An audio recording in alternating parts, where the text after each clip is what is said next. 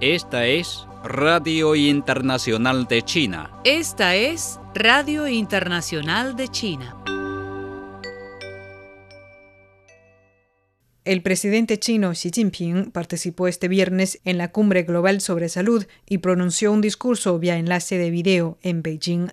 En sus palabras, Xi subrayó que la COVID-19 nos enseña una vez más que la humanidad es una comunidad de futuro compartido, tanto en buenos momentos como en las adversidades. Dijo que frente a la pandemia Debemos atenernos a la concepción de la comunidad global de salud para todos, trabajar unidos por superar las dificultades coyunturales y oponernos categóricamente a toda intentona de politización, etiquetado y estigmatización. Las manipulaciones políticas no solo no ayudan en absoluto a la lucha antiepidémica del propio país, sino que perjudican la cooperación antiepidémica internacional y causan mayores daños a los pueblos de los demás países del mundo destacó el presidente chino.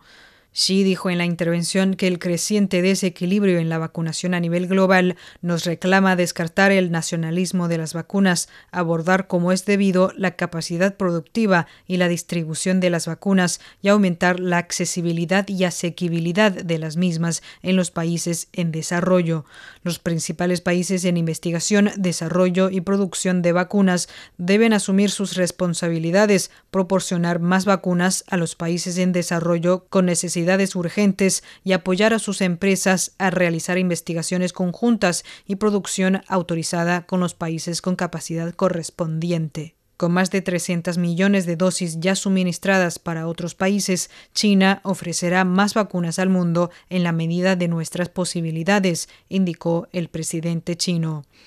La cumbre está organizada de conjunto por Italia, que ostenta la presidencia del Grupo de los 20, y la Comisión Europea. El presidente chino Xi Jinping dijo este viernes que está dispuesto a trabajar con el presidente pakistaní Arif Alvi para profundizar la comunicación estratégica bilateral y la cooperación pragmática y promover el funcionamiento de alta calidad del corredor económico China-Pakistán. Xi realizó estas declaraciones en un intercambio de mensajes de felicitación con Albi con motivo del septuagésimo aniversario del establecimiento de relaciones diplomáticas entre China y Pakistán. El presidente chino dijo estar dispuesto a unirse al líder pakistaní para construir una comunidad china-pakistán más cercana con un futuro compartido en la nueva era en beneficio de ambos países y sus pueblos. En su mensaje, Xi dijo que China y Pakistán son socios de cooperación estratégica integral y se apoyan firmemente entre sí en temas relacionados con sus respectivos intereses y preocupaciones principales. La confianza mutua y la amistad entre los dos países han resistido la prueba del cambiante panorama internacional durante los últimos 70 años y siempre se han mantenido firmes, dijo. En los últimos años, con esfuerzos conjuntos de ambas partes, la construcción del corredor económico China-Pakistán ha logrado resultados notables, trayendo importantes beneficios a los dos pueblos e inyectando un fuerte impulso a la prosperidad regional, agregó al señalar que China y Pakistán han compartido buenos y malos momentos y se han ayudado sinceramente para hacer frente a la pandemia de COVID-19, Xi dijo que la firme amistad entre los dos países ha mejorado aún más. El presidente chino también expresó su esperanza de que la amistad entre China y Pakistán siga floreciendo siempre. El mismo día, el primer ministro chino Li Keqiang también intercambió mensajes de felicitación con el primer ministro pakistaní Imran Khan. En el mensaje, Li dijo que China siempre ha priorizado a Pakistán en su política exterior y está lista para trabajar con Pakistán con el objetivo de elevar su asociación de cooperación estratégica integral hasta un nuevo nivel en los próximos 70 años. China está lista para trabajar con Senegal para reforzar el apoyo mutuo en asuntos relacionados con sus respectivos intereses fundamentales, dijo el consejero de Estado y ministro de Relaciones Exteriores de China, Wang Yi. En su conversación telefónica con la ministra de Relaciones Exteriores de Senegal, Aissata Talsal, Wang dijo que China y Senegal son importantes socios y copresidentes del Foro de Cooperación China-África. Bajo la dirección de los dos jefes de Estado, la cooperación bilateral está funcionando a alto nivel y ha visto ricos frutos, dijo Wang, quien añadió que China siempre considera y desarrolla los lazos bilaterales desde una perspectiva estratégica, apoya firmemente los esfuerzos del presidente senegalés Macky Sall y apoya al gobierno senegalés para mantener la estabilidad y promover el desarrollo. Wang dijo que ante la pandemia, China y Senegal han superado las dificultades juntos y añadió que el presidente chino Xi Jinping y el presidente Sall propusieron en junio pasado la cumbre extraordinaria China-África sobre solidaridad contra la COVID-19, lo que promovió con eficacia la cooperación contra la pandemia entre las dos partes y alrededor del mundo. La parte china, un importante socio comercial de inversión y de financiamiento de Senegal, ha hecho grandes esfuerzos para superar el efecto de la epidemia, dijo Wang, quien añadió que las empresas con financiamiento chino en Senegal han completado una serie de proyectos que ayudarán al país africano a mejorar su economía nacional y la calidad de vida de su población.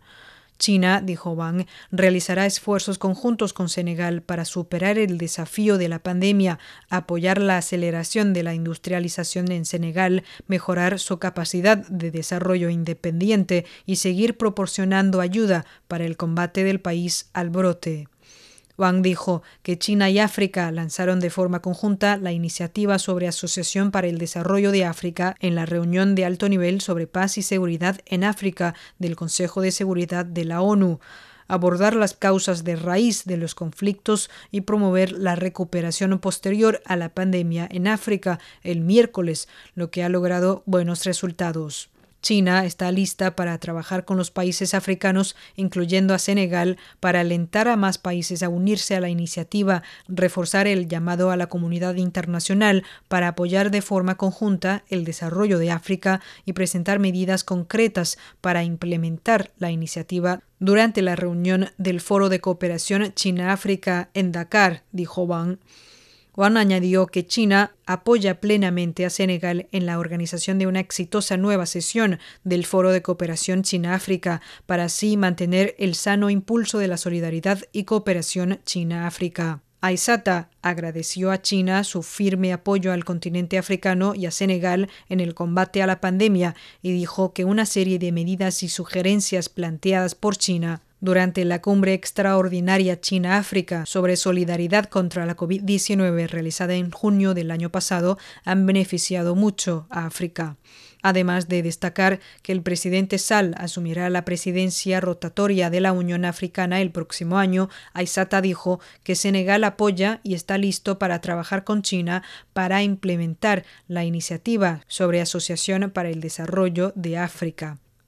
La Oficina de Información del Consejo de Estado de China publicó este viernes un libro blanco sobre la liberación pacífica del Tíbet y su desarrollo durante las últimas siete décadas. El libro blanco, titulado Tíbet desde 1951, Liberación, Desarrollo y Prosperidad, analiza la historia y los logros del Tíbet y presenta una imagen panorámica y real del nuevo Tíbet socialista. Esto ayudará a contrarrestar la propaganda difundida por varios países occidentales y sus aliados y proporcionará a la comunidad internacional un relato equilibrado de la enorme transformación que ha tenido lugar en el Tíbet, afirma el documento. El 23 de mayo de 1951 se firmó el acuerdo del Gobierno Popular Central y el Gobierno local del Tíbet sobre medidas para la liberación pacífica del Tíbet, proclamando oficialmente la liberación pacífica del Tíbet. El año 2021 marca el septuagésimo aniversario del histórico evento. Con la liberación pacífica del Tíbet, el pueblo del Tíbet se liberó para siempre de las cadenas del imperialismo invasor y se embarcó en un camino brillante de unidad, progreso y desarrollo con todos los demás grupos étnicos de China, según el libro blanco.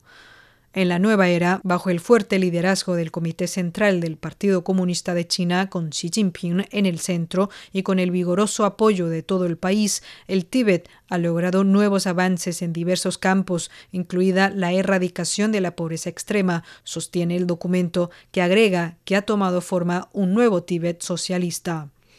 Además de un prólogo y una conclusión, el libro blanco posee 10 secciones. El Tíbet antes de la liberación pacífica, liberación pacífica, cambios históricos en la sociedad, veloz desarrollo de diversos aspectos, una victoria completa sobre la pobreza, protección y desarrollo de la cultura tradicional, resultados notables en el trabajo étnico y religioso, barreras sólidas de seguridad ambiental, salvaguardando decididamente la unidad nacional y la estabilidad social, y embarcando en un nuevo viaje en la nueva era. China proporcionará asistencia humanitaria de emergencia al gobierno palestino lo antes posible, anunció este viernes un portavoz de la Agencia de Cooperación y Desarrollo Internacional de China. El vocero de la agencia, Tianlin, señaló que con el fin de ayudar al gobierno y el pueblo palestino a hacer frente a la crisis humanitaria de emergencia y demostrar el espíritu humanitario internacional, el gobierno chino ha activado un mecanismo de respuesta de asistencia humanitaria. El gobierno chino proporcionará asistencia humanitaria de emergencia al gobierno palestino de acuerdo con las necesidades urgentes de Palestina a la mayor brevedad y ayudará al país a llevar a cabo el tratamiento de los heridos y el reasentamiento de los desplazados, agregó Tian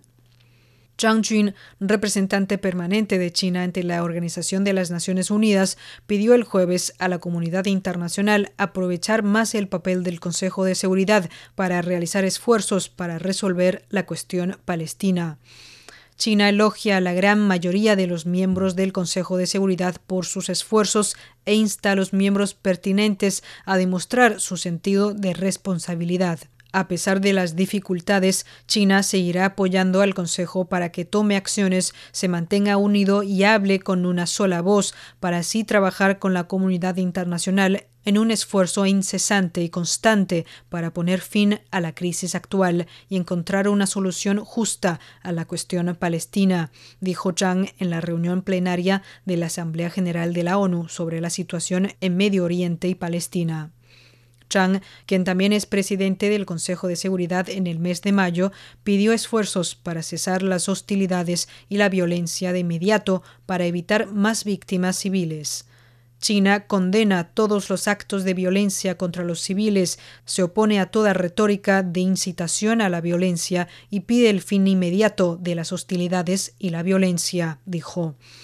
El embajador instó a las partes pertinentes a implementar sinceramente las resoluciones de la ONU y a proteger los derechos e intereses legítimos del pueblo palestino. China hace un llamado a Israel, de conformidad con las resoluciones de la ONU, para detener la construcción de asentamientos en territorio palestino ocupado, detener el desalojo de las familias palestinas, cesar la demolición de las casas palestinas, eliminar la violencia contra los palestinos y proteger sinceramente los derechos e intereses legítimos del pueblo palestino en los territorios ocupados. El status quo histórico de los sitios sagrados en el centro histórico de Jerusalén debe mantenerse y respetarse, dijo Zhang. El Gabinete de Seguridad israelí aprobó la noche del jueves un cese al fuego con Hamas en la franja de Gaza, con mediación de Egipto, luego de 11 días de letales enfrentamientos, indicó la oficina del primer ministro. El gabinete decidió aceptar la iniciativa egipcia para un cese al fuego mutuo sin ninguna condición y el momento de la tregua será determinado más tarde, indicó la oficina del primer ministro Benjamin Netanyahu. La decisión se produjo después de una discusión de dos horas y media y fue aprobada de manera unánime por los ministros, indicó la declaración. El secretario general de las Naciones Unidas, Antonio Guterres, acogió este jueves el acuerdo de alto el fuego alcanzado entre Israel y el grupo miliciano palestino Hamas que gobierna la franja de Gaza, luego de 11 días de escalada de tensión entre las dos partes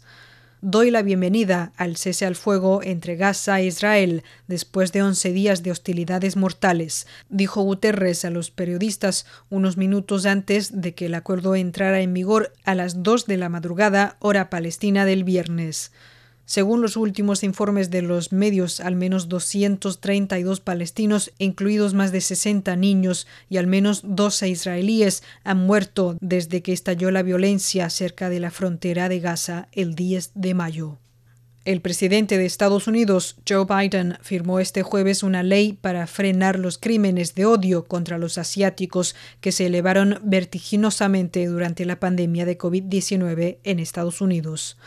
Biden y la vicepresidenta Kamala Harris agradecieron a los legisladores su inmenso apoyo bipartidista para la ley. El martes, la Cámara de Representantes aprobó la ley de crímenes de odio por la COVID-19 con una votación de 364 a favor y 62 en contra, luego de que el Senado la aprobó con 94 a favor y 1 en contra el mes pasado. El gobierno colombiano reveló el jueves que solicitará a la Confederación Sudamericana de Fútbol el aplazamiento de la Copa América, que se iba a realizar el próximo mes en Colombia y Argentina, ante la imposibilidad de no tener aforo en los estadios.